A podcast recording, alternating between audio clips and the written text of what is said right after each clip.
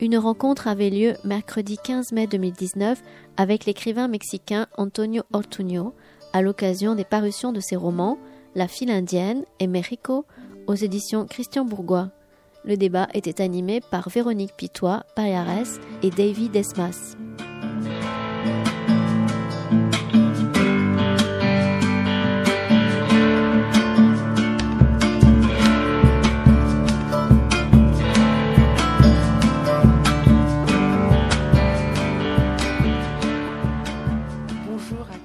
venus si nombreux en ce mercredi après-midi ensoleillé et toulousain. Euh, c'est un plaisir et un honneur d'être euh, reçu et si bien reçu dans cette euh, très belle librairie, dans, une de ces très belles librairies. et c'est un plaisir et un honneur également d'être en présence d'Antonio Ortuño qui nous fait le plaisir de sa venue. Donc d'abord à Toulouse exclusivement pour vous. Et puis euh, demain et après-demain euh, à Montpellier, où effectivement, avec mon collègue David Emma de l'Université Toulouse et Albi, parce que qui peut le plus peut le moins. Euh, et pour ma part, du côté de Montpellier, nous avons organisé sur une idée originale de Davy ce, ce colloque qui va se tenir sur les deux prochains jours. Si vous voulez vous joindre à nous à Montpellier, vous serez les bienvenus. Je conçois que ce ne soit pas forcément euh, très facile à organiser. Euh, et donc, euh, des, collègues de plusieurs universités françaises vont intervenir au sujet de l'œuvre de Antonio Ortuño, qui effectivement, comme Hélène le rappelait, est un, auteur véritablement montant sur la scène littéraire mexicaine contemporaine et qui commence à être traduit dans plusieurs langues et à recevoir ou à élargir son cercle de, lecteurs. Donc merci pour votre présence. Nous allons donc ouvrir euh, ce pré-colloque par euh, cette rencontre et je cède la parole à Davy pour une présentation de l'auteur. Merci. Euh, simplement pour fixer le cadre, on va simplement vous présenter l'œuvre de l'auteur, les romans notamment qui ont été traduits en français. L'idée, c'est que vous puissiez surtout intervenir. Donc n'hésitez pas que ce soit au cours de la présentation ou après. De toute façon, il y a un temps qui, sera, qui est prévu pour, pour les questions. Mais en ce qui nous concerne, ma collègue vient de le dire, on va parler avec Antonio Ortuño, d'Antonio Ortuño pendant les deux prochains jours. Donc l'idée, c'est que vous ayez avant tout la parole euh, également aujourd'hui. Euh, donc je remercie également le, euh, Antonio d'être avec nous. Je remercie également la librairie pour, le, pour son accueil, c'est encore une fois un très beau cadre, comme toutes les rencontres qui ont lieu, lieu ici. S'agissant d'Antonio, effectivement, Véronique vient de le rappeler, c'est un écrivain qui est depuis maintenant un, certain nombre d'années, qui est une des euh, valeurs montantes de la littérature mexicaine, qui est pleinement reconnue, qui a euh, publié à ce jour neuf romans. Euh, je, donne les titres en insistant notamment sur les, textes qui ont été traduits en français. Donc le, tout premier qui a été traduit en 2008, qui s'appelle Le chasseur de tête, El buscador de cabezas, qui a été traduit aux éditions du Rocher, qui est un petit peu plus ancien, donc, mais qui, que l'on peut, encore, peut encore trouver en librairie. Recursos Humanos, les ressources humaines en 2007. Anima, en 2011. Et les deux romans dont nous allons également parler aujourd'hui, La file indienne, La file india, qui a été publié en 2013 euh, aux éditions Christian Bourgois et qui a été traduit, tout comme Mexico, l'autre roman dont nous allons parler, par Marta Martinez Valls. Mexico donc en 2015, qui a été traduit et qui a gardé le même, euh, le même titre en français, et le tout dernier qui est sorti il y a euh, quelques semaines, que vous avez la chance d'avoir juste à l'entrée de la librairie. Je l'ai vu, c'est la première fois que je le vois en France, je félicite Ombre Blanche pour sa réactivité. Hein.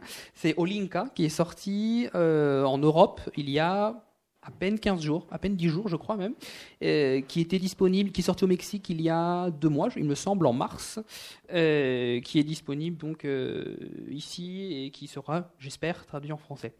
Euh, ça, c'est euh, pour les romans. Trois romans, c'est vrai que donc, je n'ai pas mentionné, qui euh, sont attachés à des collections de littérature de jeunesse, donc quelque chose d'assez assez différent. El Rastro, pour le, pour le premier, El Ojo de Vidrio, et un troisième roman qui a été publié sous un pseudonyme qui s'appelle Black Boy, dont je voulais également parler avec l'auteur. Ce sera pour tout à l'heure. donc ça, c'est pour les, romans. Il a publié également, il est nouvelliste également. Il a publié plusieurs recueils de nouvelles, quatre. El Jardín Japonés, La Señora Rojo, Agua Corriente La Vaga Ambition, le dernier de 2017. Ce sont des, des œuvres qui n'ont pas encore été traduites en français. Euh, il intervient également euh, beaucoup, euh, et ce depuis longtemps, dans la presse. on pourra peut-être y revenir tout à l'heure, dans le, au Mexique et, et en Europe. je pense notamment à l'Espagne, où je sais qu'il a été qu'il est particulièrement actif. Donc des liens avec l'Europe qui s'expriment, qui s'expriment, notamment par la presse. Il est en résidence actuellement à Berlin, en résidence d'écrivain durant, durant un an, ce qui nous permet aussi d'avoir la chance de le, recevoir ici.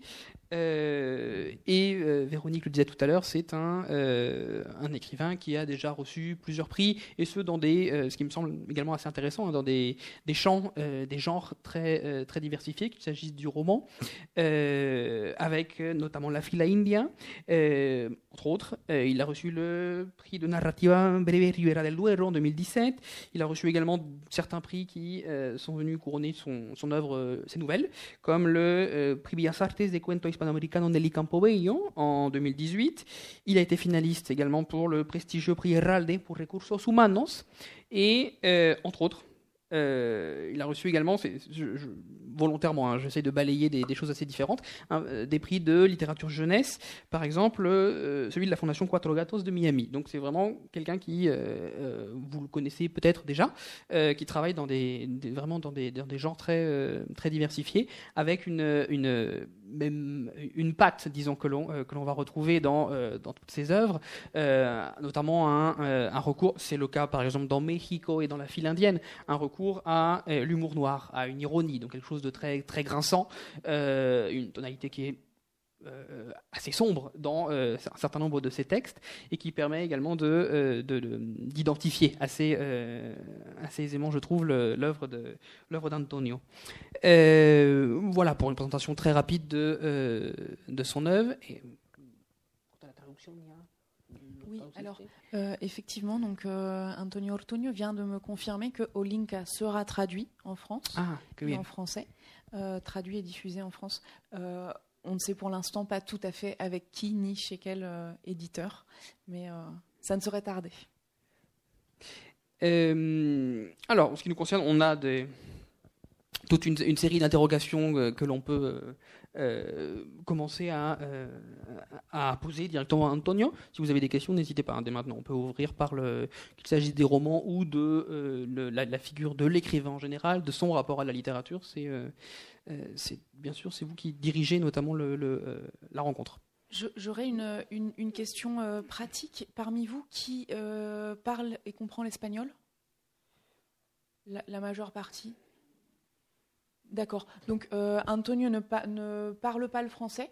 Donc euh, vous pouvez soit poser les questions en français, on lui traduira et on traduira euh, ses réponses. ça nous demandera un petit peu de temps, mais il n'y a pas de problème, on dispose du temps, nécessaire. Et ceux qui se sentiraient plus à l'aise en espagnol peuvent également intervenir en espagnol. Et dans ces cas-là, on fera aussi une, traduction de la réponse pour, pour que tout le monde puisse en profiter. Donc n'hésitez pas. Est-ce qu'il y a déjà des gens qui souhaiteraient intervenir ou on présente un petit peu les œuvres. Vous, avez euh, déjà une connaissance un petit peu de, de, ce qui a été. Vous venez en, en, découverte. En découverte. D'accord, ok, super. Ça, ça... Oui. Oui. notamment la fille Indiana, parce que ça rentre un peu dans des choses d'actualité. Absolument. Bien sûr. Oui, alors, c'est un roman qui est absolument magistral. Hein. Euh, euh, on va peut-être euh, donc mentionner certains aspects pour compléter le, portrait esquissé par mon collègue Davy. il y a effectivement dans les, pour ce qui pour ce qui concerne les trois romans publiés à ce jour en français, traduits en français et publiés en France, des interrogations politique, sociale, sociétale, mais également, et c'est là toute la force de cette écriture, une véritable construction littéraire, une véritable élaboration littéraire et esthétique particulièrement visible dans la file indienne. Euh, mais euh, qui commence euh, déjà à se faire sentir dans Le chasseur de tête, qui a été publié précédemment, qui est la première publication de ces trois romans traduits en français. Et dans Le chasseur de tête, on assiste, alors avec beaucoup d'autodérision assumée, à un narrateur qui est un écrivain dans un contexte imaginaire d'anticipation politique ou de, de politic fiction, euh, si on veut, puisqu'il imagine un euh, Mexique ou un pays, en tout cas, euh, qui connaît une, dictature de droite répressive qui n'est jamais mentionnée. on est presque dans une, dans une dystopie.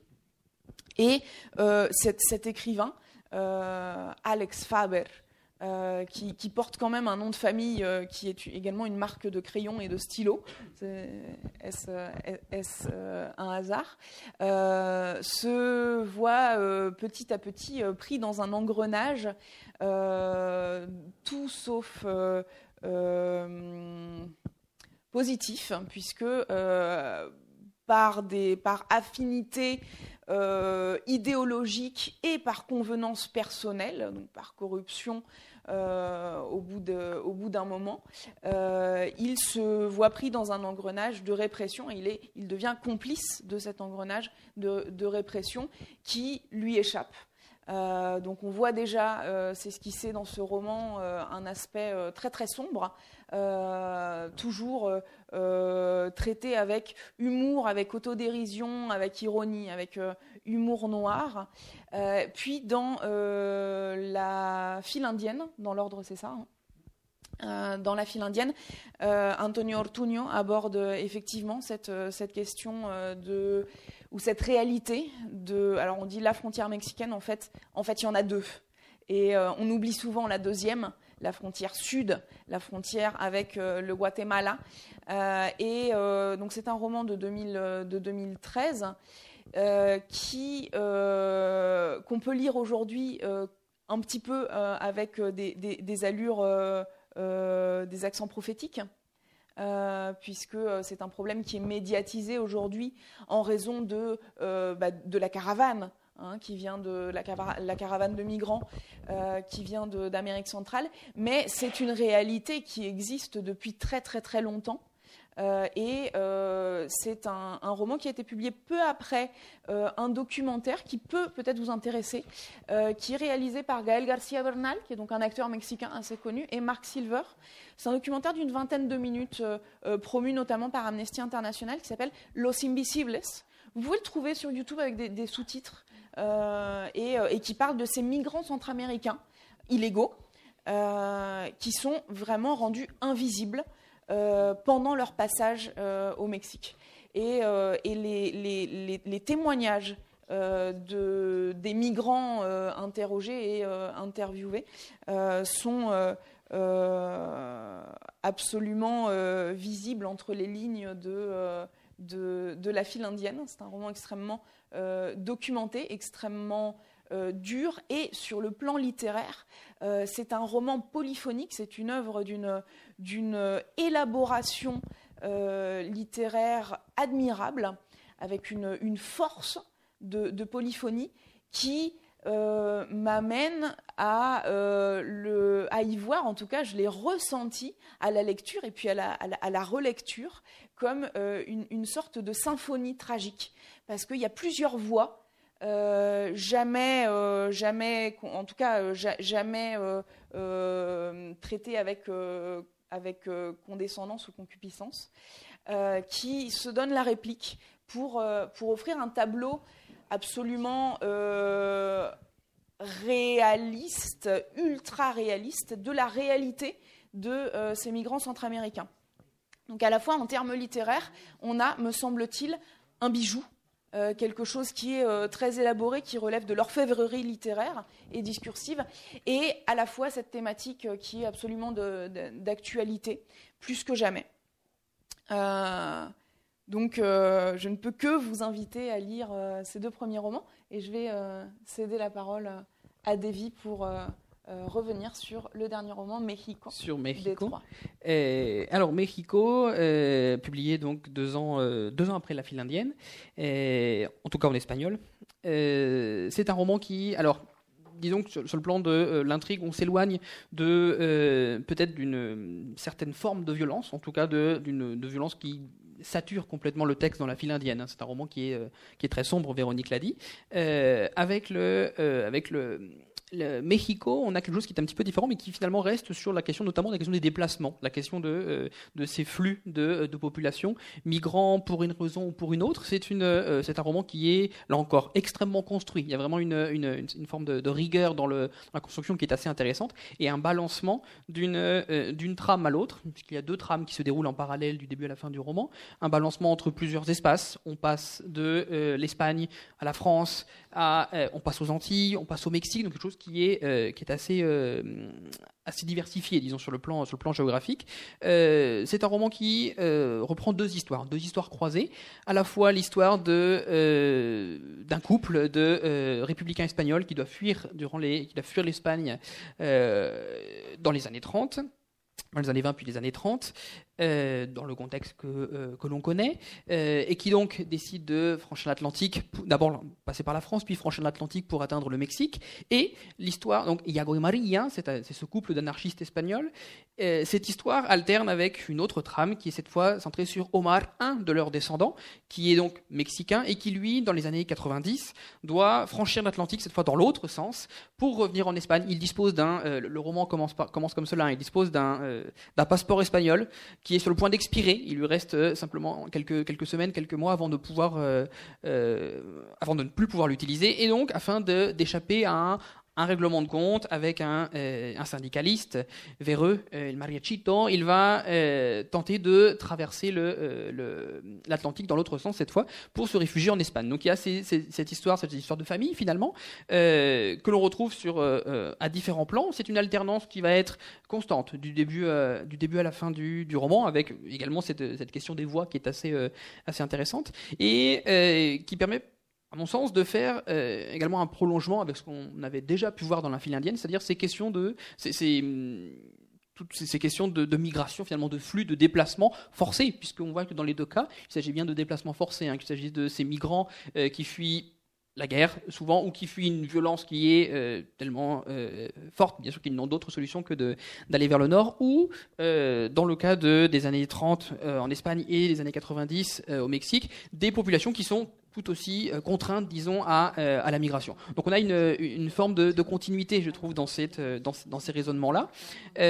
on a je pense aussi, une, interrogation qui se fait sur le Mexique. J'ai parlé d'alternance entre deux trames, entre l'Espagne notamment et le Mexique, mais il y a une vraie interrogation dans les deux, romans sur le rapport du Mexique et le rapport des Mexicains à l'autre à celui qui est l'autre, qu'il s'agisse du migrant euh, centra-américain ou euh, du, de l'exilé espagnol, du migrant espagnol, dans les, dans les années 30, il y a une même, une même interrogation sur le, euh, la façon de voir l'autre, la façon de se voir en tant que migrant. On a plus souvent en tête effectivement cette, cette image du Mexicain qui va qui, qui, va vers le nord, effectivement. On a moins cette interrogation dans, en, en, littérature, je trouve, sur le Mexicain qui accueille, le Mexicain qui effectivement qui est celui disons, euh, qui accueille sur son territoire ces migrants qui, bien souvent, euh, ont pour euh, destination finale les États-Unis, mais qui, effectivement, accueillent pendant un moment, qui peut s'avérer beaucoup plus long que prévu, effectivement, des populations qui sont, qui sont elles aussi migrantes. Donc on a cette, cette interrogation dans les deux romans sur le... C'est une interrogation sur le Mexique, clairement, sur le, sur le Mexique, sur les Mexicains, qui est, qui est assez, assez évidente, que l'on va retrouver dans le, le, dernier roman, donc Olinka, qui va donc être traduit, c'est la bonne nouvelle, et qui, cette fois, alors, on ne retrouve pas euh, la même. La même euh, J'enchaîne hein, sur euh, Olinga simplement pour parler un petit peu des différents romans, notamment qui vont être, qui vous seront accessibles pour un public qui n'est pas, je ne sais pas, qui n'est pas forcément hispanophone. le dernier roman, Olinka, s'arrête lui sur une ville, Guadalajara, donc la deuxième plus grosse ville du Mexique. on ne retrouve pas ces histoires de ces questions de déplacement notamment, mais on a une même interrogation sur le sur le Mexique, sur l'histoire du Mexique, paradoxalement, alors que c'est pourtant une intrigue qui est ancrée dans une, dans une réalité. C'est une intrigue qui est centrée sur... Donc, Olinka, c'est le nom d'un eh, un barrio privado, un fraccionamiento, c'est-à-dire ces phénomènes, ce phénomène... Alors, on utilise très souvent le, terme anglais gated communities, vous savez, ces euh, communautés, ces quartiers euh, euh, dont le périmètre est délimité par des murs, par des, des vigiles, quelque chose qui est extrêmement présent, que l'on trouve également en Europe, mais qui s'est énormément développé sur le continent américain, il s'agisse de, des États-Unis notamment, de l'Amérique latine, notamment au Mexique. Euh, Olinka donc est le nom de ce euh, d'un des euh, d'un de ces de ces quartiers résidentiels privés. C'est un nom qui renvoie à une une une utopie, on va en parler également durant, durant le colloque, hein, puisque Olinka est un nom qui a été inventé par un, peintre mexicain, le docteur Atl, Gerardo Murillo, qui est plus connu sous le nom du docteur Atl, euh, qui avait donc imaginé une ville idéale euh, qui regrouperait des scientifiques, des penseurs, des intellectuels, donc une conception assez élitiste, mais une, une ville qui, qui, concentrerait, disons, le, euh, une, une, forme d'élite intellectuelle. C'est le nom qu'il avait pour ce projet au début du XXe siècle. Il n'a jamais pu, pu, mener à bien son projet. Ce projet va être récupéré au début du XXIe siècle par un architecte. Un architecte travaille pour, euh, pour un homme donc, qui va créer ce quartier résidentiel fermé, qui va lui donner le nom d'Olinka en hommage au, au peintre, le docteur Atle avec une, utopie qui, va, euh, qui, s'effondre complètement, puisque euh, ce quartier résidentiel privé est financé par le crime organisé.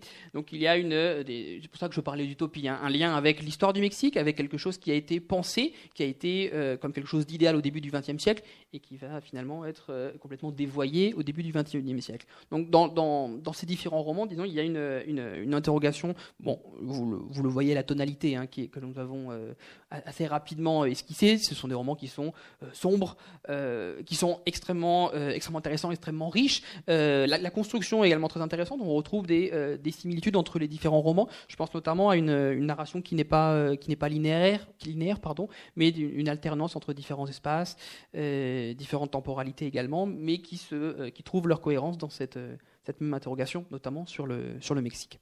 Et mm, je pense qu'on a déjà été très bavard, donc on va euh, aussi passer, euh, vous, passer le, vous passer la parole directement pour des, pour des questions sur ces romans, des questions sur l'auteur, sur son œuvre, sur écrire au Mexique. Vous avez le, champ libre, bien sûr. Qui se On va traduire. Il n'y a pas de souci. C'est prévu simplement, c'est personnel. Que le problème, c'est que, en fait, euh, j'ai voulu d'abord connaître euh, l'auteur, donc je n'ai pas lu les livres, et donc euh, si on est un petit peu dans le même cas, on va manquer de matière pour poser les questions. Parce qu'il y a des choses qui me semblaient intéressantes, notamment, euh, mais c'est très personnel et, c'est technique, la question du style qui m'intéresse beaucoup.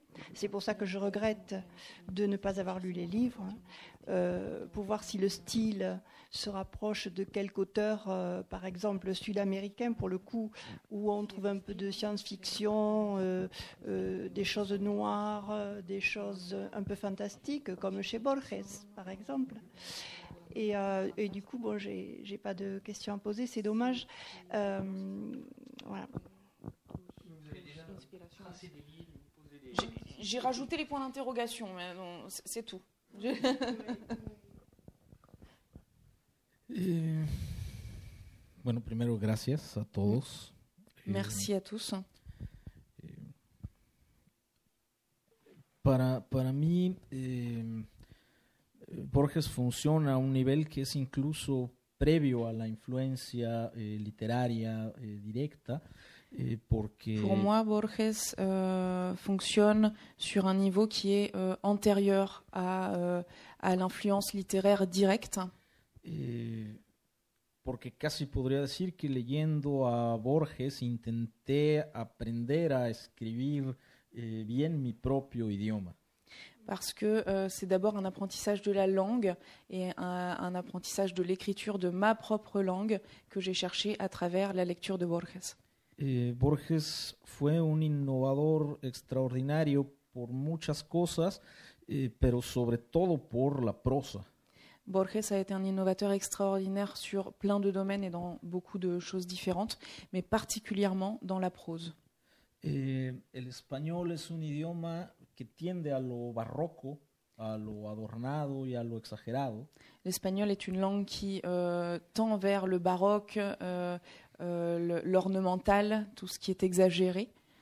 Eh, y eh, Borges supo ser eh, sintético eh, y agudo en, en español eh, por sus lecturas en, en inglés y, y por lo que él llamaba una cierta nostalgia del latín, del idioma riguroso. Et Borges, euh, à travers à la fois sa connaissance, il était, il était traducteur de l'anglais, et euh, une forme de nostalgie euh, du latin, euh, a su apporter à l'espagnol euh, une, une concision et une précision, euh, une forme de dénuement.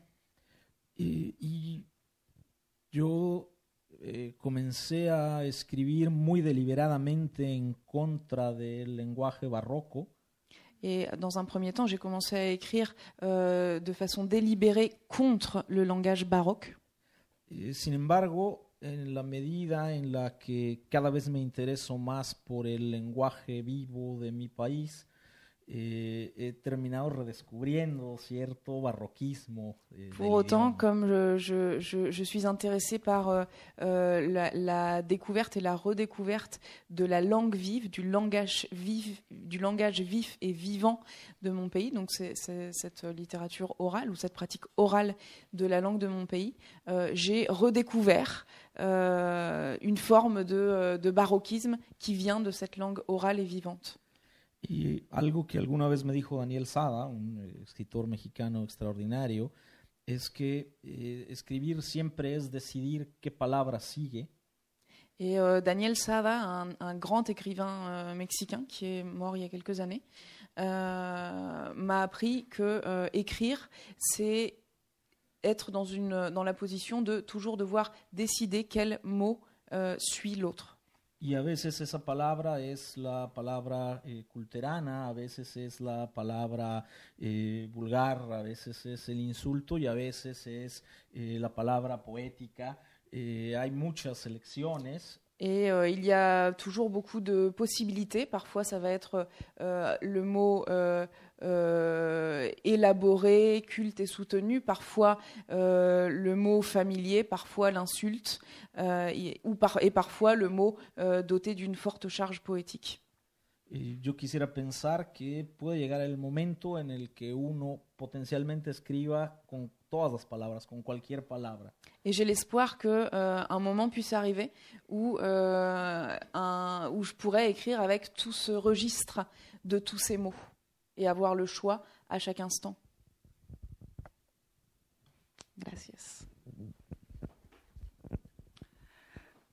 Lo que quisiera saber yo es cómo le nace una novela, es decir, si son los personajes que le vienen primero, el lugar, la situación, la historia, qué es lo que se impone primero. Qu'est-ce qui s'impose en premier au moment d'écrire Est-ce que ce sont les personnages, euh, l'espace, euh, l'anecdote, la trame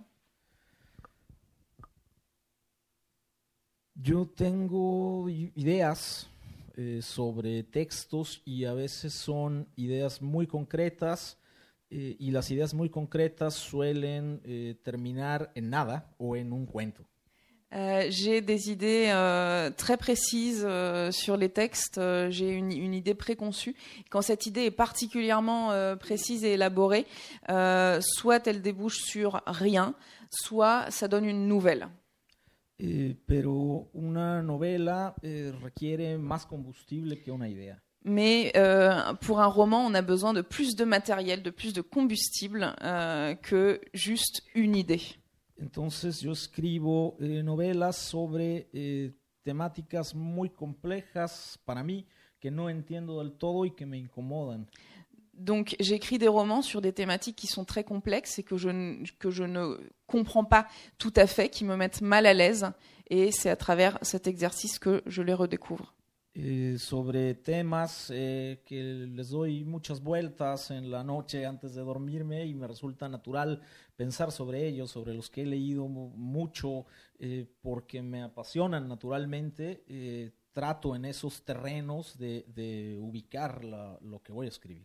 ce que j'écris dans mes romans euh, tient à ces sujets euh, qui m'obsèdent la nuit avant de m'endormir et sur lesquels je lis beaucoup de choses qui me passionnent et qui me posent question. Eh, porque cuando uno escribe eh, omitiendo sus obsesiones, eh, siempre eres como un periodista que está preguntando y averiguando sobre cosas que no conoce. Yo prefiero escribir sobre lo que conozco.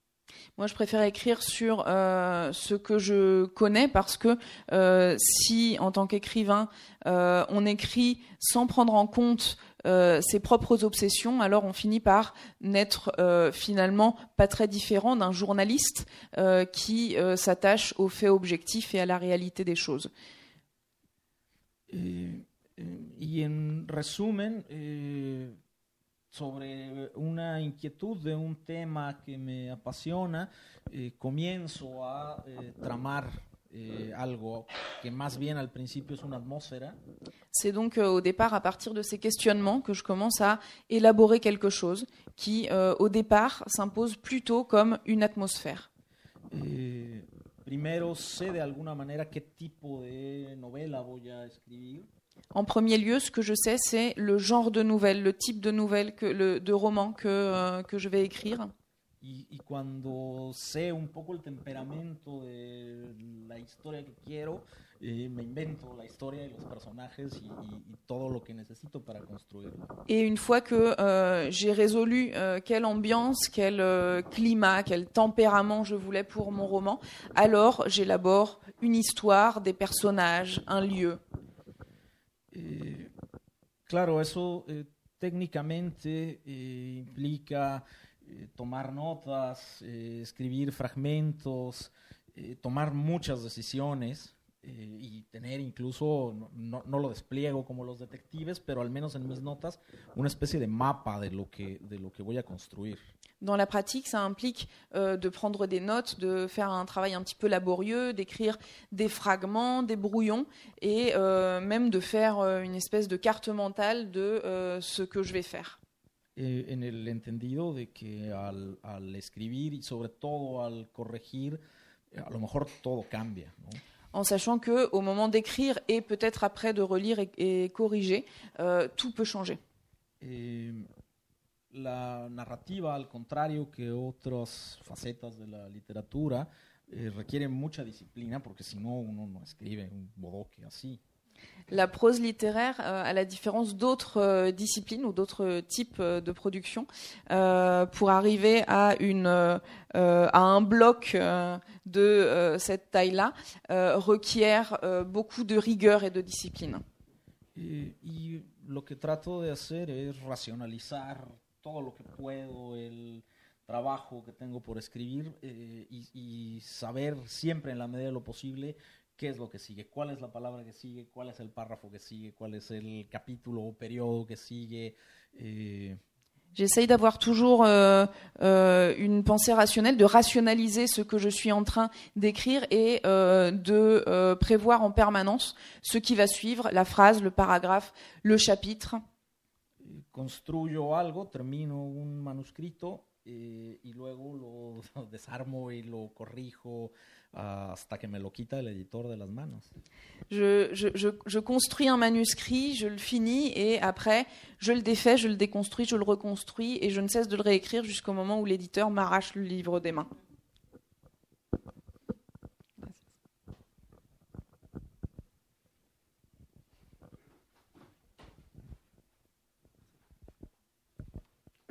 Eh, Antonio, eh, quisiera eh, preguntarte cómo te sitúas tú mismo en la tradición literaria mexicana. ¿no? Has hablado de Juan Rulfo, con- has hablado del, idioma vivo, pienso de, pronto en Juan Rulfo, pero en estos autores de los años 60 y 70, eh, ¿qué te acerca de ellos o qué te aleja?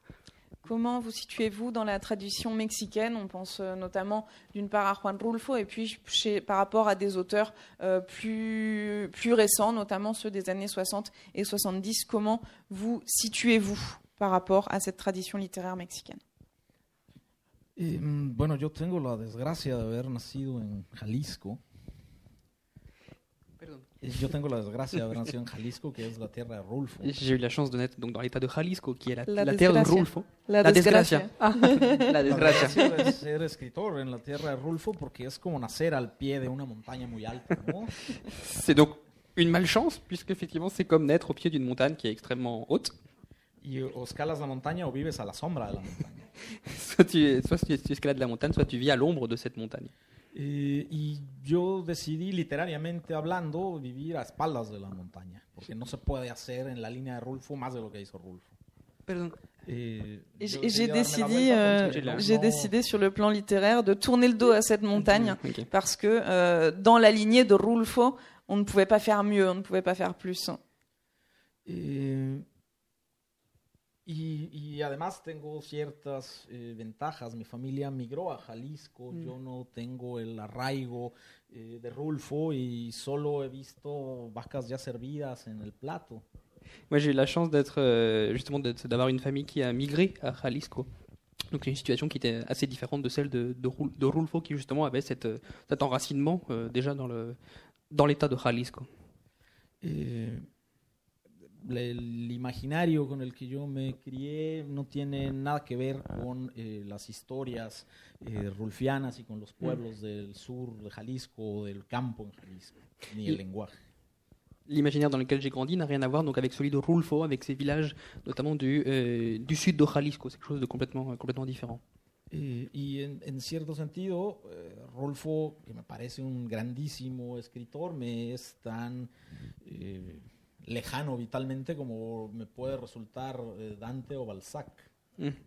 Et, et donc Rulfo, qui est, euh, qui est donc un très grand écrivain pour moi, est finalement aussi, euh, aussi lointain que Dante euh, ou Balzac pour moi. Eh, la literatura mexicana, eh, como supongo muchas literaturas, eh, piensa mucho en sí misma eh, y, y quiere encontrar siempre sus antecedentes en, en- en sí misma.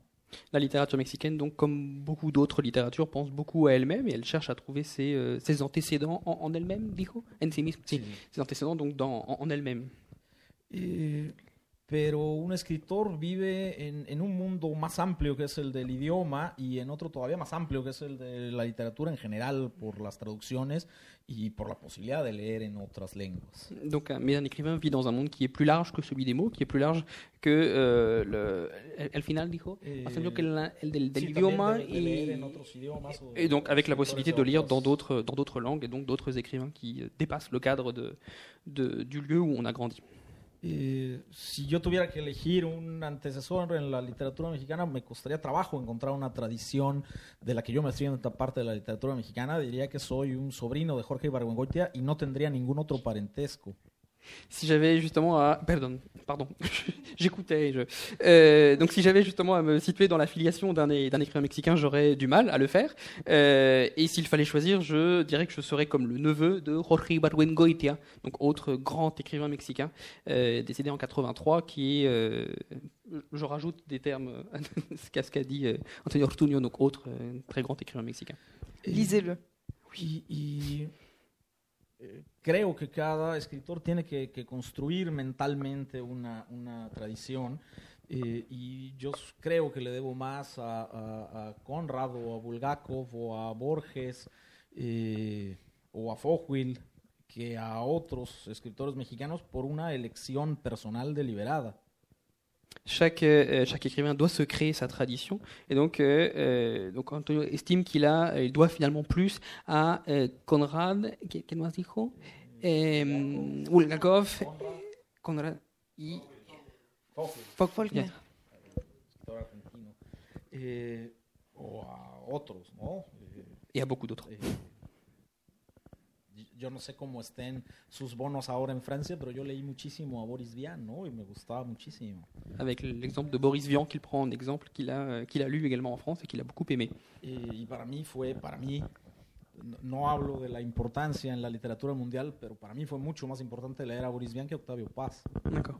Et donc, euh, toujours avec cette logique, hein, ce qu'il nous a donné, qu'il a évoqué précédemment, donc de considérer la littérature dans son ensemble, ça a été donc pour lui plus important, beaucoup plus important, de lire Boris Vian, par exemple, que de lire Octavio Paz, donc autre euh, sommité dans le- la littérature euh, mexicaine.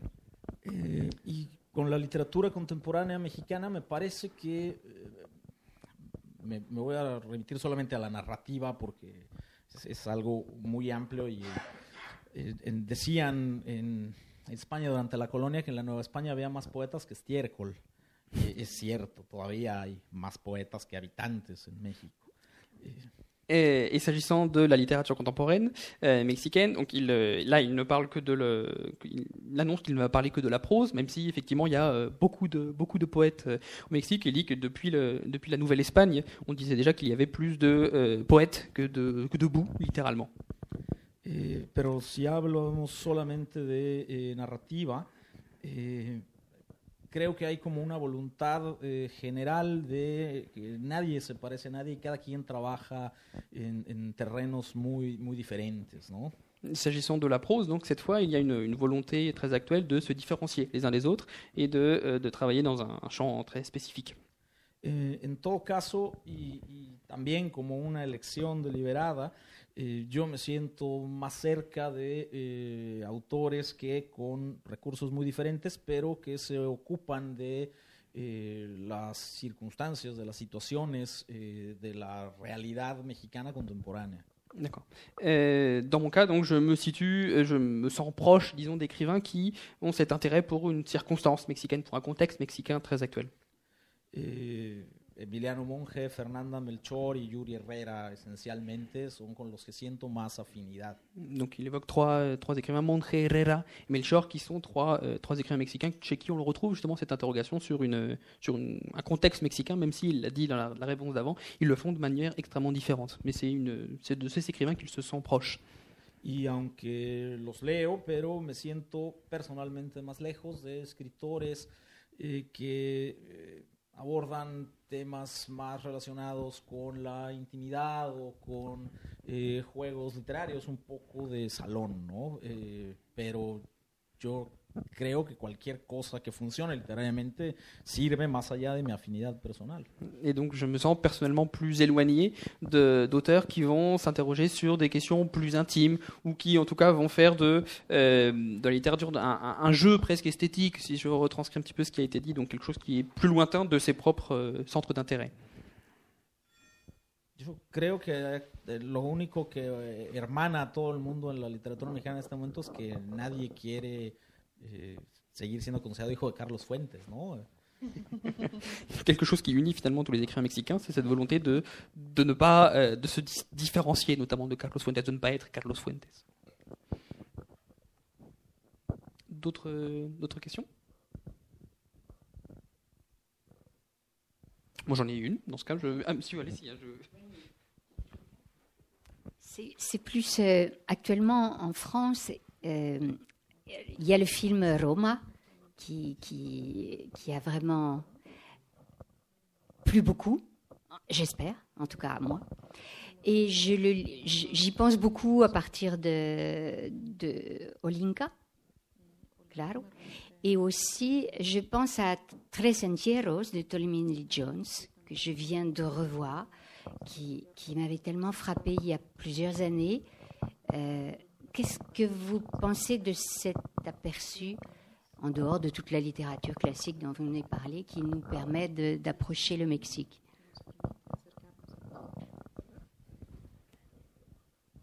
Eh, Roma me parece una muy buena película. Roma me semble être un très bon film. eh, la otra menos. L'autre euh, moins, donc euh, les, les trois enterrements de Melquiades Estrada. Eh, y de las dos me siento Eh. lejos. Des deux, je me sens euh, assez éloignée. Porque en, en México hay una muy vieja tradición de que la clase media intelectual eh, usurpe de alguna manera las historias de las clases populares. Et parce que euh, au Mexique, il y a une espèce de très longue, euh, très ancienne tradition qui euh, veut que la classe moyenne intellectuelle usurpe l'expérience des classes sociales inférieures. Eh, y en cierta medida la literatura y el cine mexicano es la historia de los pobres contada por los ricos o por los no tan pobres. Et quelque part, euh, la littérature et le cinéma mexicain, c'est quand même beaucoup, beaucoup trop, euh, peut-être, euh, l'histoire des pauvres racontée par les riches ou par les pas si pauvres que ça. Eh, esto, esto pasa por una razón y es que eh, para crear arte se necesita tiempo y ocio y la gente pobre no tiene tiempo ni ocio. México. Il y a une raison très simple à cela, c'est que pour euh, faire de l'art, euh, pour créer euh, des ressources artistiques, il faut à la fois avoir du temps, des ressources, et les, les classes basses, les classes pauvres, n'ont ni ce temps ni ces ressources. Eh, yo escribo en general sobre eh, personajes de la clase media J'écris en général sur des personnages de la classe moyenne, eh, y eh, a veces eh, sobre eh, la clase alta mexicana, sobre la burguesía mexicana. et parfois sur la bourgeoisie ou la, euh, les classes euh, hautes, élevées euh, mexicaines. eh, a la que no pertenezco económicamente, pero sí Une classe à laquelle j'appartiens culturellement, pas économiquement, mais culturellement, oui.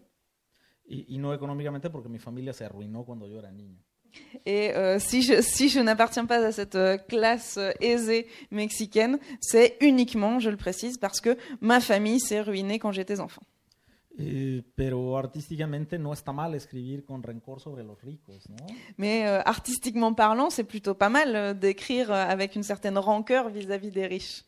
Eh, mucho más complicado me resulta escribir sobre eh, la gente eh, pobre o marginada en México. C'est beaucoup plus compliqué pour moi d'écrire sur euh, les personnes marginalisées ou pauvres au Mexique.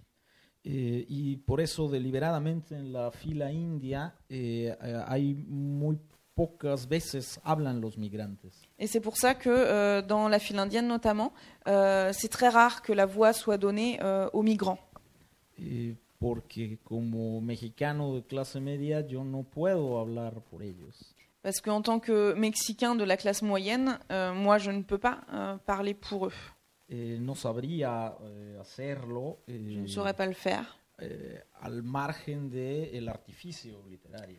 Euh, en tout cas, je ne saurais pas le faire sans que ce soit euh, un artifice littéraire. Y el artificio literario me dio para algunos diálogos y un par de páginas, no para todo el libro. Et l'artifice littéraire a fonctionné à l'échelle de quelques dialogues, quelques pages, mais pas à l'échelle d'un roman. Eh, pero claro, en arte no hay nada escrito en piedra y tampoco creo que el tener dinero haga a alguien un mal artista. Mais euh, en matière d'art, rien n'est écrit dans, dans la pierre ou dans le marbre. Et euh, je ne pense pas non plus qu'avoir de l'argent fasse euh, de quelqu'un nécessairement un mauvais artiste. Eh, solo para mí es raro siempre ver historias en las que México es un sitio sin pavimento. Eh, hay pavimento en México, de hecho hay mucho pavimento en México. C'est juste que euh, personnellement, ça, ça me fait bizarre de voir que euh, sur le plan littéraire, euh, le Mexique est souvent rendu comme un endroit où prédomine la terre battue. Au Mexique, il y a des endroits pavés, il y a du macadam, et effectivement, en fait, il y en a beaucoup. Eh, hay una eh, convivencia extrema de la hipermodernidad eh, tecnológica con la pobreza. Eh, Il y a une pero- cohabitation euh, très importante de l'hypermodernité euh, technologique avec euh, la pauvreté. eh, a, veces parece que solamente se puede hablar de la parte de la calle donde no hay eh, pavimento. ¿no? Et parfois, dans la littérature, on a l'impression que seules euh, la- la- les parties non pavées, donc déshéritées de la rue, sont dignes d'être euh, d'être euh, reflétées dans les œuvres littéraires. En los últimos 40 años México eh, pasó a ser un país mayoritariamente urbano, muy mayoritariamente urbano. Dans les 40 dernières années, euh, le Mexique est, est- est devenu, s'est imposé comme euh, un pays essentiellement humain, euh, urbain. Eh, y eh, mi ciudad, que es Guadalajara, tiene casi 6 millones de habitantes. Ma ville, Guadalajara, a presque, compte presque 6 millions d'habitants. C'est quand même plus que Paris. y ahora vivo en Berlín, que es un pueblo pequeño de 3 millones y medio. Et actuellement, moi, je vis à Berlin, qui est un petit village d'à peine 3 millions et demi d'habitants. Y a veces veo pasar gallinas en la calle. Et il m'arrive de voir passer des poules dans la rue. eh, y me parece un lugar lindo y pintoresco. Et, et, euh, ça me semble être euh, un endroit euh, très joli et euh, fort pittoresque. La diferencia fundamental en la complejidad es eh, el tiempo y el ocio que han tenido los alemanes para dedicar a la cultura eh, y lo han hecho muy bien. Ce qui fait la différence, c'est le temps et les ressources euh, que euh, les Allemands ont pu consacrer à la culture et qu'ils ont fait euh, de façon très efficace. Pero humanamente no es más complicado que Guadalajara. Mais sur le plan humain, ce n'est pas plus compliqué qu'au Guadalajara, ou plus élaboré.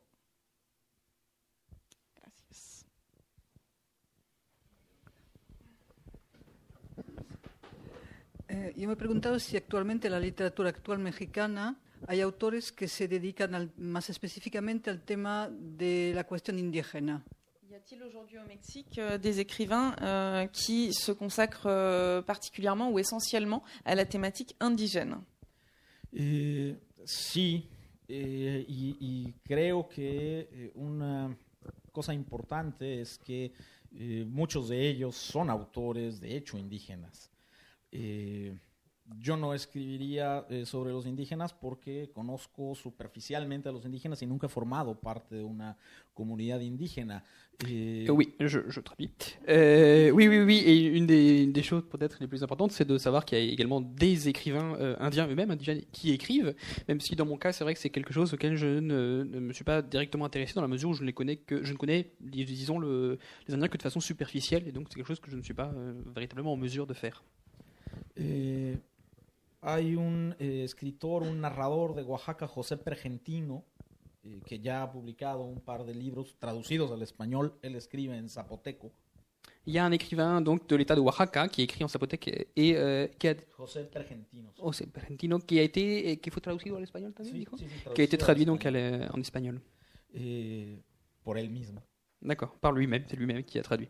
Pero él resalta mucho el hecho de que escribe en zapoteco y traduce al español. D'accord, il insiste beaucoup sur le fait qu'il écrive en euh, zapothèque avant de traduire ce qu'il écrit en, en es- en espagnol. Eh, y hay una lingüista y ensayista, Yasnaya Aguilar.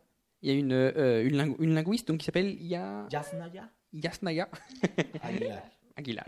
eh, también de la, de la zona mixteca de- del norte de Oaxaca. Donc au nord de Oaxaca, dans la région mixtèque cette fois. Eh, hay que diferenciar en el caso de México a la población que es culturalmente indígena, que sigue viviendo en comunidades indígenas y hablando eh, los idiomas originarios, eh, de la mayor parte de los mexicanos comunes y corrientes que tenemos antecesores indígenas, pero no formamos parte de las comunidades indígenas. A lo mejor nos vemos parecidos, eh, pero la- las culturas, digamos, plenamente indígenas están muy localizadas en el sureste del país sobre todo. Donc, il faut clairement différencier au Mexique les populations qui sont culturellement indiennes, donc qui sont nées dans, des, euh, dans, des, dans, une, dans un monde indien, disons, qui parlent également les langues indiennes, et le reste des Mexicains qui sont euh, descendants bien souvent de, euh, de populations indiennes, mais qui effectivement n'ont plus ce rapport à la, à la langue notamment, ou à la culture, n'ont plus ce rapport direct au, euh, à, ce, à, ce, à cette langue indienne, à cette culture indienne. Eh, desde luego hay mucha investigación desde eh, la academia eh, sobre el mundo indígena, pero literariamente también hay que entender que pues no hay una industria editorial en, en lenguas indígenas y eso obviamente complica mucho para los que escriben en lenguas indígenas pues publicar, ser leídos, etcétera. Il y a euh, donc sur le plan académique, disons, il y a de, effectivement de- des recherches, des travaux qui sont faits sur le euh, sur la culture indienne, sur les Indiens, mais effectivement il y a une, difficulté supplémentaire qui est qu'il n'y a pas de euh, d'industrie éditoriale notamment qui permet de à ces auteurs de publier.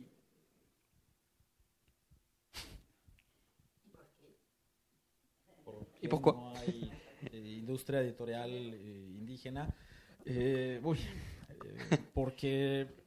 buena parte de los indígenas viven en la marginación económica. eh, entonces, bueno, desde luego en su lista de prioridades la industria editorial está un poco abajo. Mm. Eh, Parce que- primero- Parce que euh, une grande partie donc de ces écrivains euh, indiens vivent dans les marges, euh, aux marges, disons, sur le plan économique. Donc ils ont euh, effectivement l'industrie éditoriale ne fait pas partie de leurs priorités. Y, y parte de la marginación es cultural también. Une part de cette marginalisation donc, est culturelle également, et pas seulement économique. Eh, México sigue entendiendo a sus indígenas solo en términos de artesanía Mm. eh, y los mira colectivamente y los escritores no somos colectivos. Es decir, yo no encarno el pensamiento de Zapopan, es decir, del oeste de Guadalajara, soy una Mm. persona. Le, euh, le Mexique continue à regarder, à considérer les Indiens notamment euh, de par leur artisanat et à les considérer comme un tout, alors que effectivement chacun n'est pas forcément représentatif d'un tout, de même de la même façon que Antonio ne se sent pas représentatif de Zapopan, donc la, la- ville qui est euh, en banlieue de Guadalajara, qui fait partie de l'ère euh, urbaine, disons, mais lui ne, se sent pas représentatif de la pensée de, euh, de Zapopan. En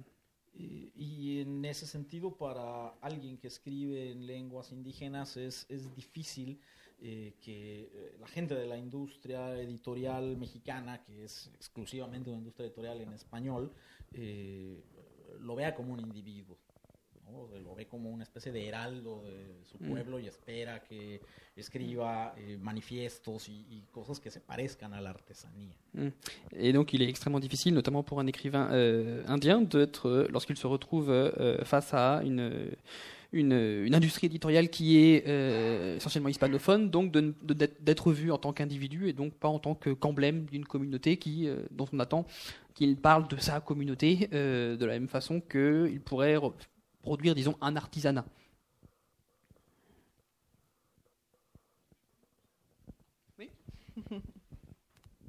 Et c- du coup, ça me fait penser à, au travail qu'avait fait il y a une quinzaine d'années, maintenant 20 ans peut-être, euh, le sous-commandant Marcos en littérature, comme euh, Paco Ignacio- Dos. Et Est-ce qu'il y a des petits frères de, de Paco Ignacio- Dos y de, del subcomandante Marcos, con sus cuentos también, pero con su polar?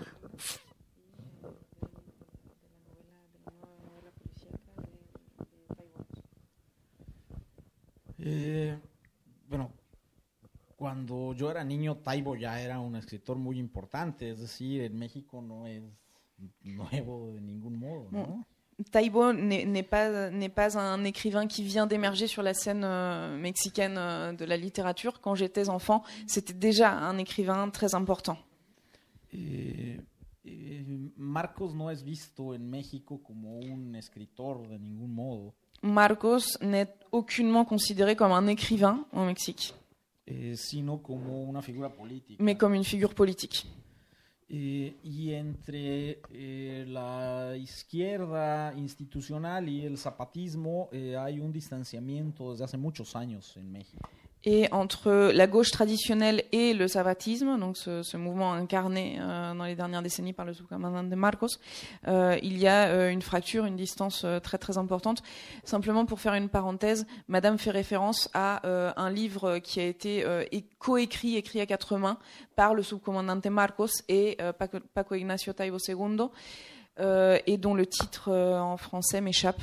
Euh, mais voilà, c'est le seul roman à quatre mains qu'ils ont écrit. Il y, a, il y a 20 chapitres et chacun écrit un chapitre l'un après l'autre. Donc avec une charge à la fois, à la fois militante et, et puis sans doute une recherche littéraire et esthétique.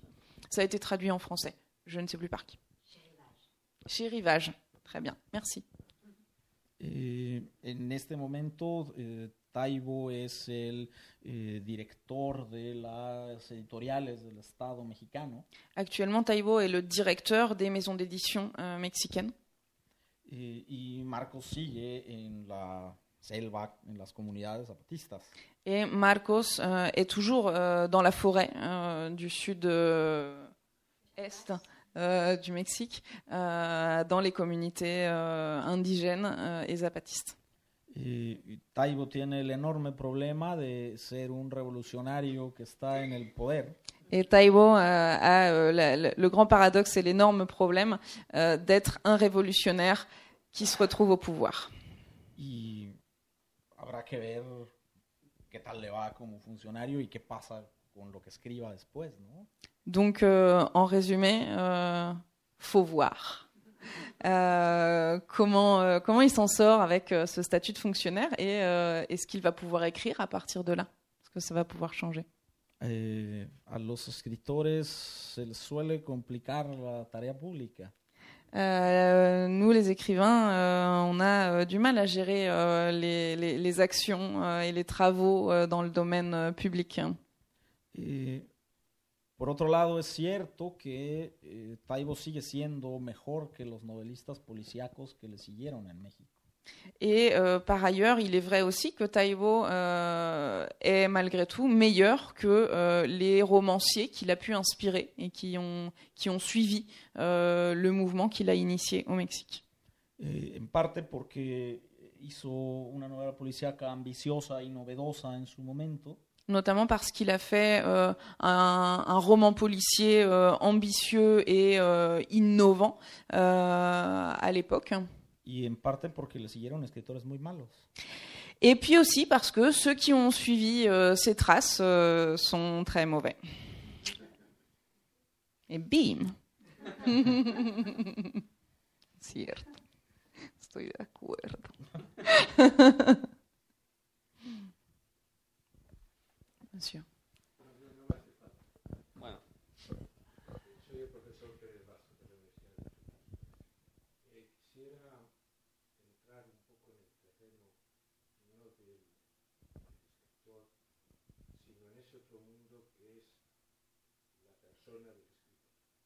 Je voudrais m'éloigner un petit peu de euh, la- la question de. Je voudrais aborder la question du monde de l'écrivain, non plus seulement comme écrivain, mais comme la personne de l'écrivain.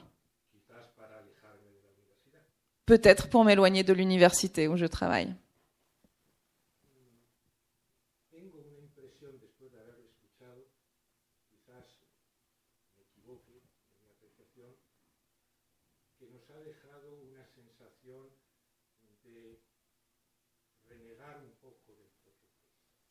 Euh, J'ai la sensation, je me trompe peut-être, que euh, vous nous donnez euh, l'image, vous nous laissez l'impression de quelqu'un qui renie un petit peu, quelque part, son propre pays.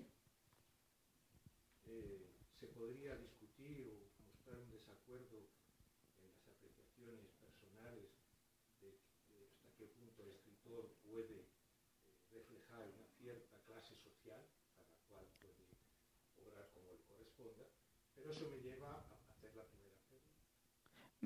el compromiso de Antonio Ortuño, persona, cuando coge la pluma On pourrait discuter et revenir sur euh, les, déclarations euh, faites quant à la possibilité ou l'impossibilité euh, d'écrire depuis l'un ou l'autre des foyers de la littérature ou des foyers sociaux. Mais cela m'amène à ma première question.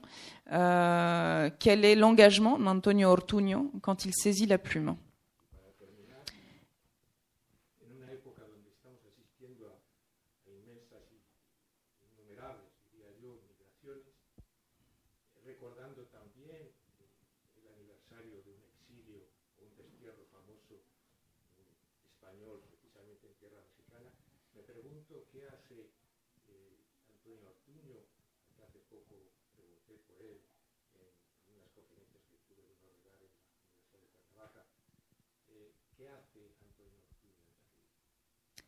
Et euh, ma dernière question, euh, dans une époque où, euh, qui est marquée par les, des migrations immenses, massives, et en plein anniversaire d'un exode et d'un exil massif de l'Espagne vers le Mexique, je me demande que fait Antonio Ortuño actuellement à Berlin?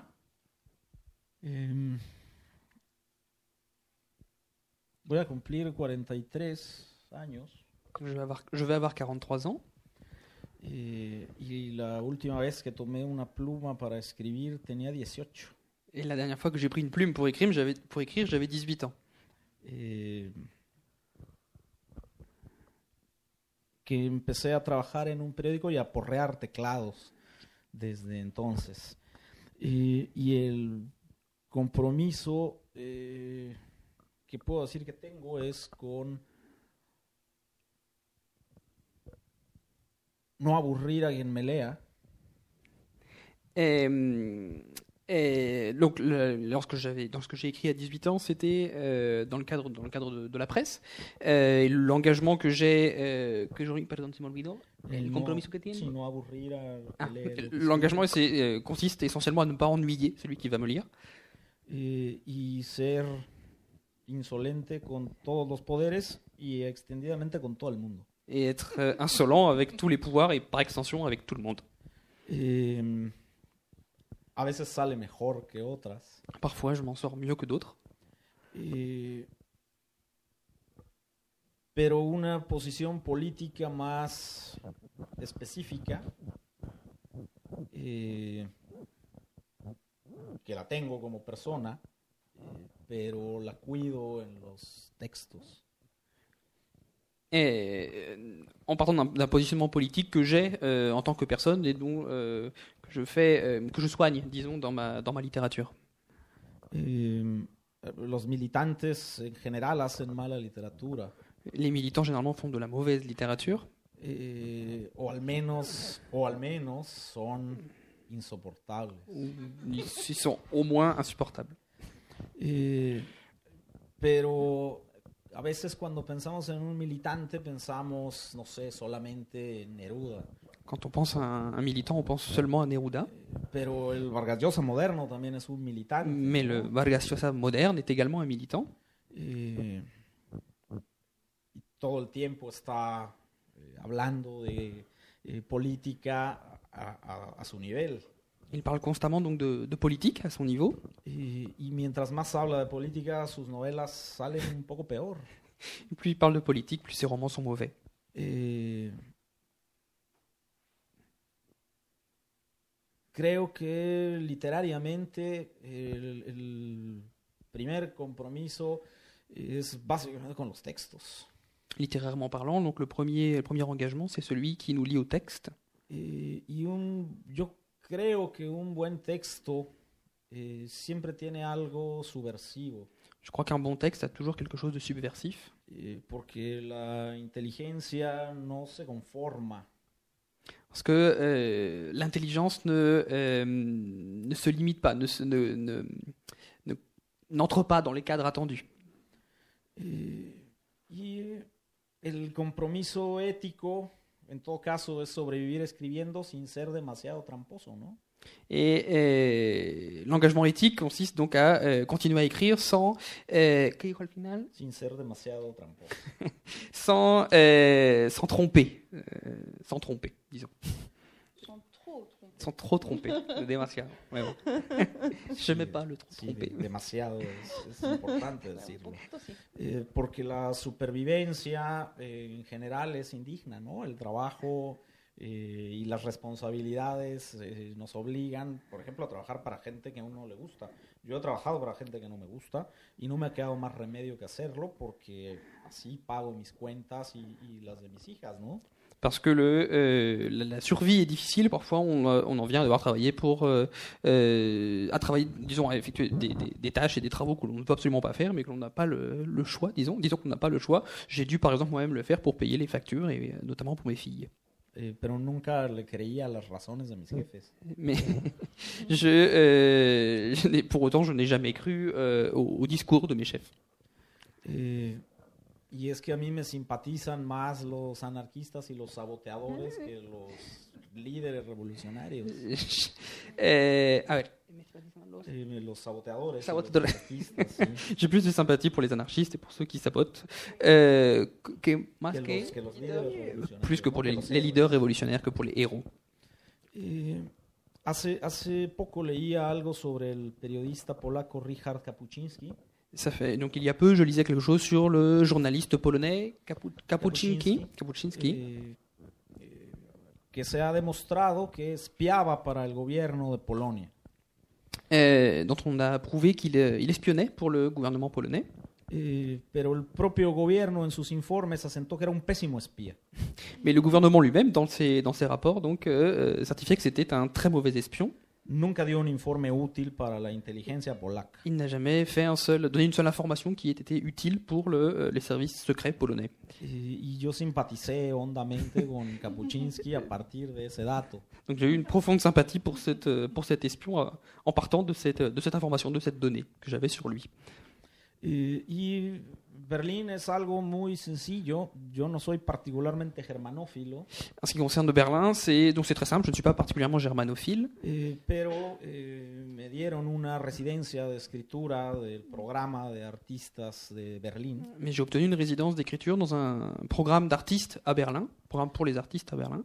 eh, en un momento en el que mi esposa y yo buscábamos eh, alguna manera de alejarnos de la violencia de Guadalajara. À une période où mon épouse et moi cherchions précisément à nous éloigner de la violence qui était celle de Guadalajara au Mexique. Eh, es un poco terrible y, y en parte eh, por eso escribí una novela como México, eh, que México haya sido el santuario de mi familia que huyó de la guerra española y que el nieto ahora esté buscando cómo irse.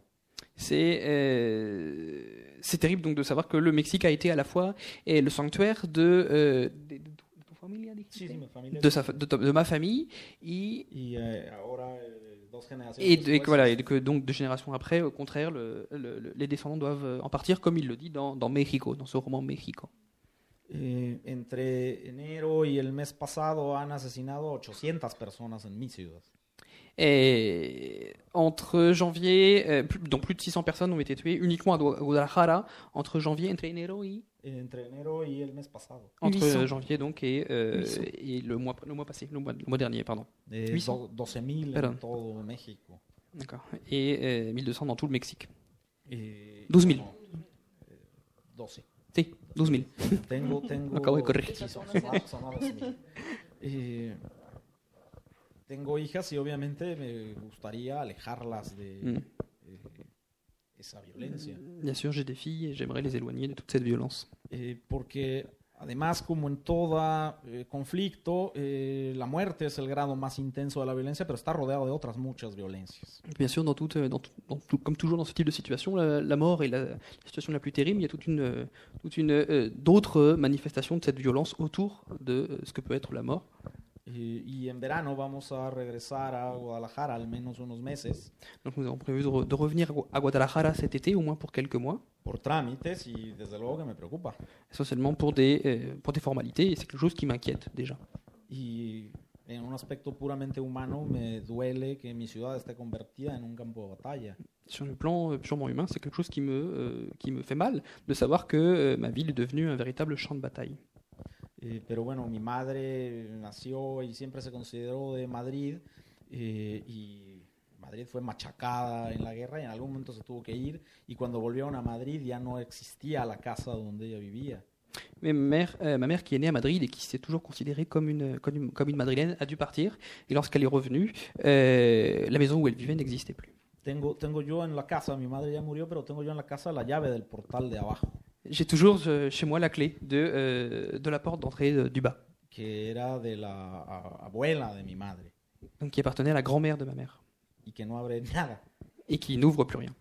Eh, y si en algún momento me voy, a lo mejor nos vamos a Madrid, es una de las posibilidades y tendré, estará de vuelta la llave en su ciudad, pero no hay ninguna puerta que abrir. Supongo que me llevaré una llave de Guadalajara para mis nietos. Et donc si je, si je dois quitter Guadalajara, c'est une des possibilités, c'est précisément d'aller euh, à Madrid euh, avec la clé qui n'ouvrira plus rien. Euh, et je laisserai peut-être une, une clé cette fois de Guada- Guadalajara et à Guadalajara.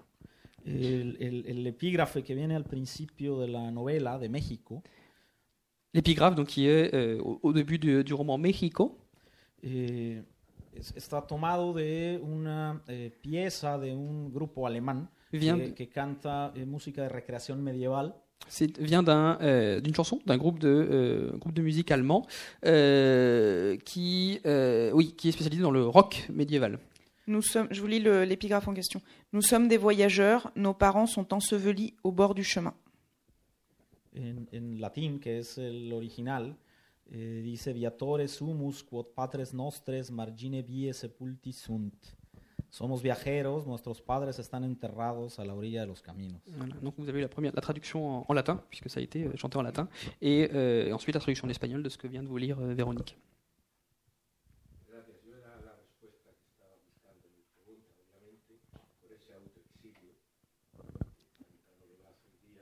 C'est effectivement cet auto-exil qui me posait question et auquel j'ai trouvé réponse. exilio obligado de por abandonar México.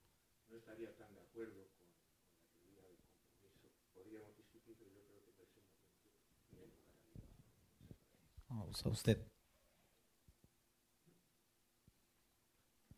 Est-ce qu'il y aurait d'autres questions, d'autres interventions, des commentaires peut-être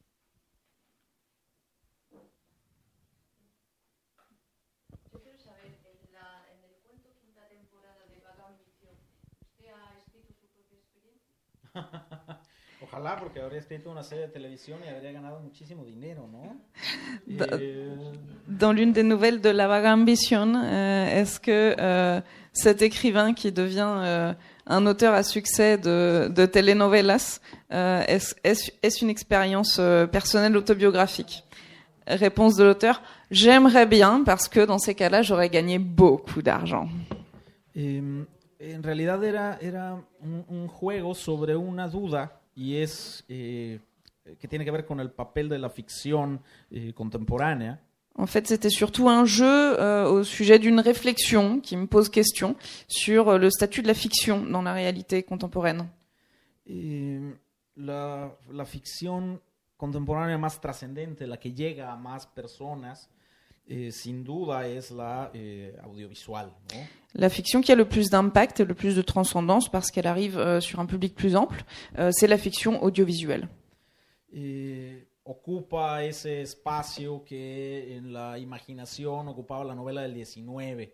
Elle occupe euh, cet espace qui, dans notre imagination, que- qui était occupé par le roman au XIXe siècle.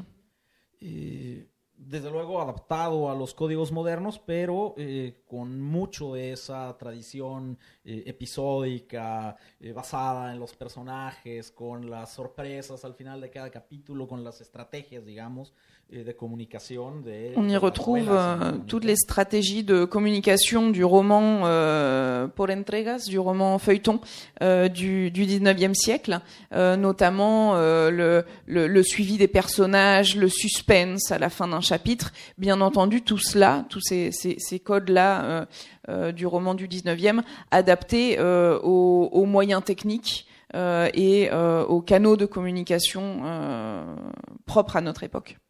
Eh, pero los medios de producción de esa ficción eh, son muy diferentes.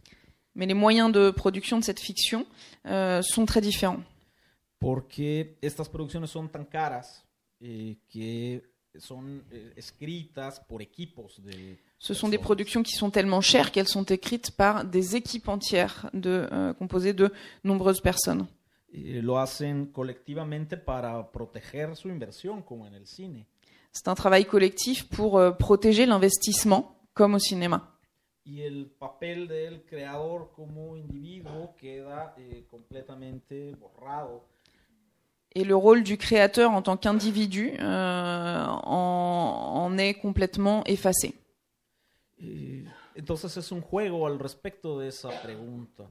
Eh, como un creador que viene del paradigma del individuo y de la creación en singular eh, se integra a estas ruedas industriales de producción de ficción.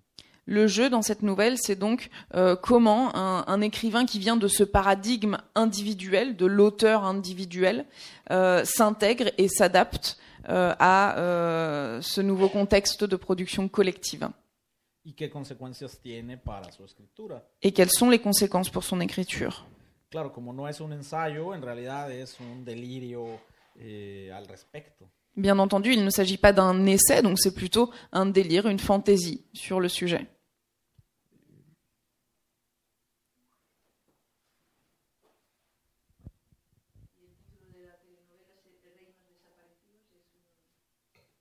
Eh, estaba yo leyendo un libro de un historiador inglés eh, que justamente se llama, no, no, no, eh, en español lo tradujeron como reinos desaparecidos, eh, pero en inglés es algo así como los reinos borrados. Eh, Dans, dans la nouvelle, la, la production, la série produite, euh, cette macro-production, s'appelle Los Reinos Desaparecidos.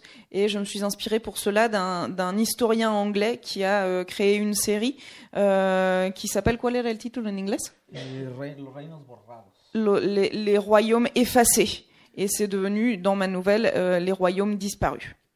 Eh, pero en, en realidad es más o menos transparentemente una transposición de Game of Thrones, ¿no? Mais euh, c'est une, euh, une, une forme de euh, transposition de Game of Thrones.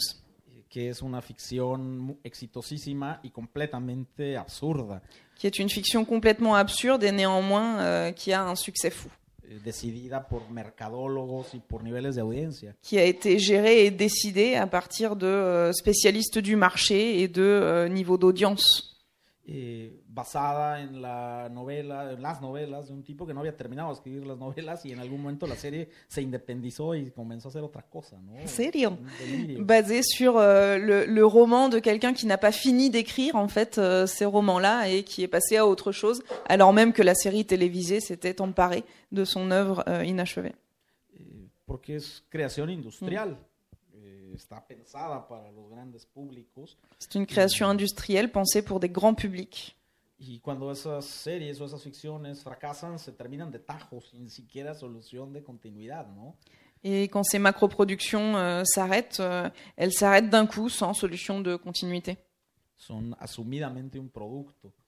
Elles sont de façon euh, assumée et euh, décidée un produit de marché.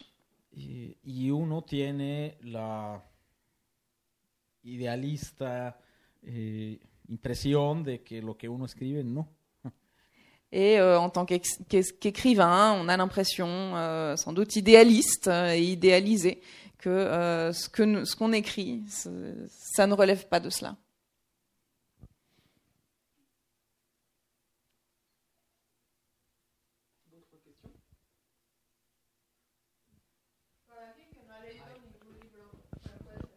Pero creo que lo están grabando. Hola, ¿qué tal?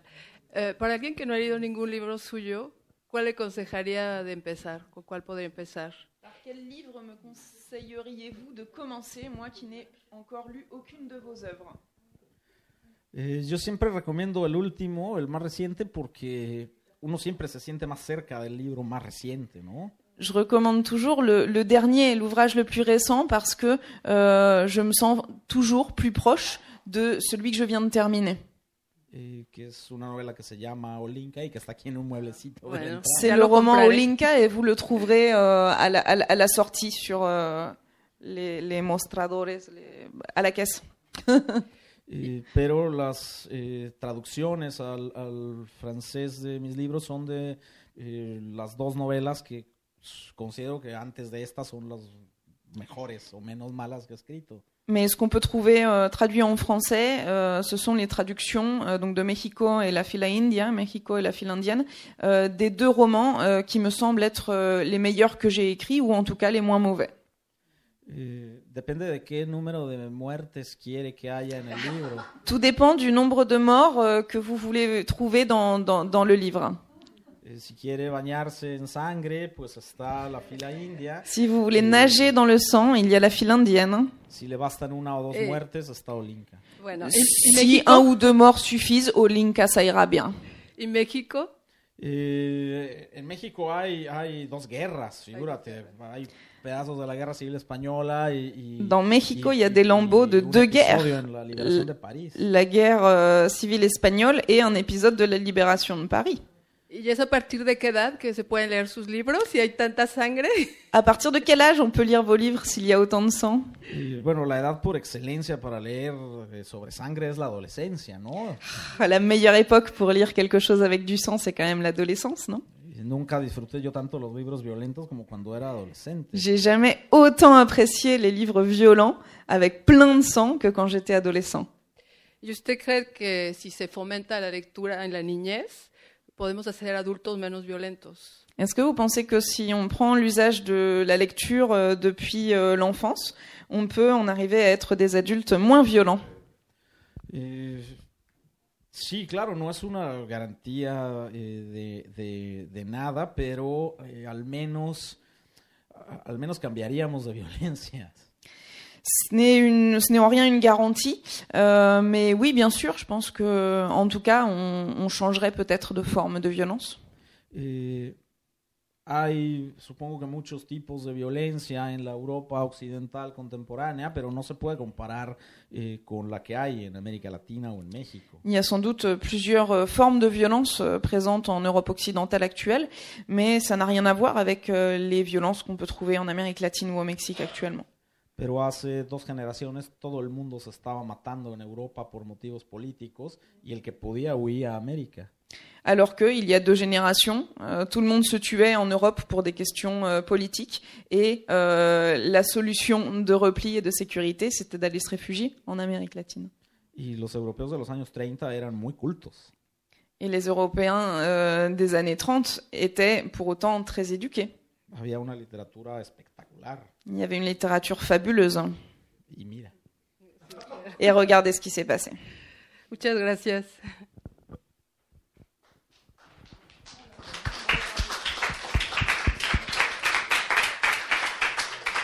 Merci beaucoup. Muchísimas gracias, Antonio, por esta plática eh, muy generosa.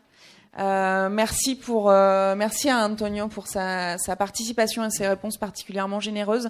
Merci pour votre euh, présence, euh, votre présence active. Ça. Et euh, ça a été un, un très très grand plaisir, euh, un échange particulièrement riche. Creo que ha partagé. sido un, un- un intercambio particularmente rico con esta presencia. No sé si quieras agregar algo. no, no, pues muchas gracias, eh, David, Veronique, muchas gracias. Merci beaucoup. Merci à tout le monde. Solamente, muchas gracias.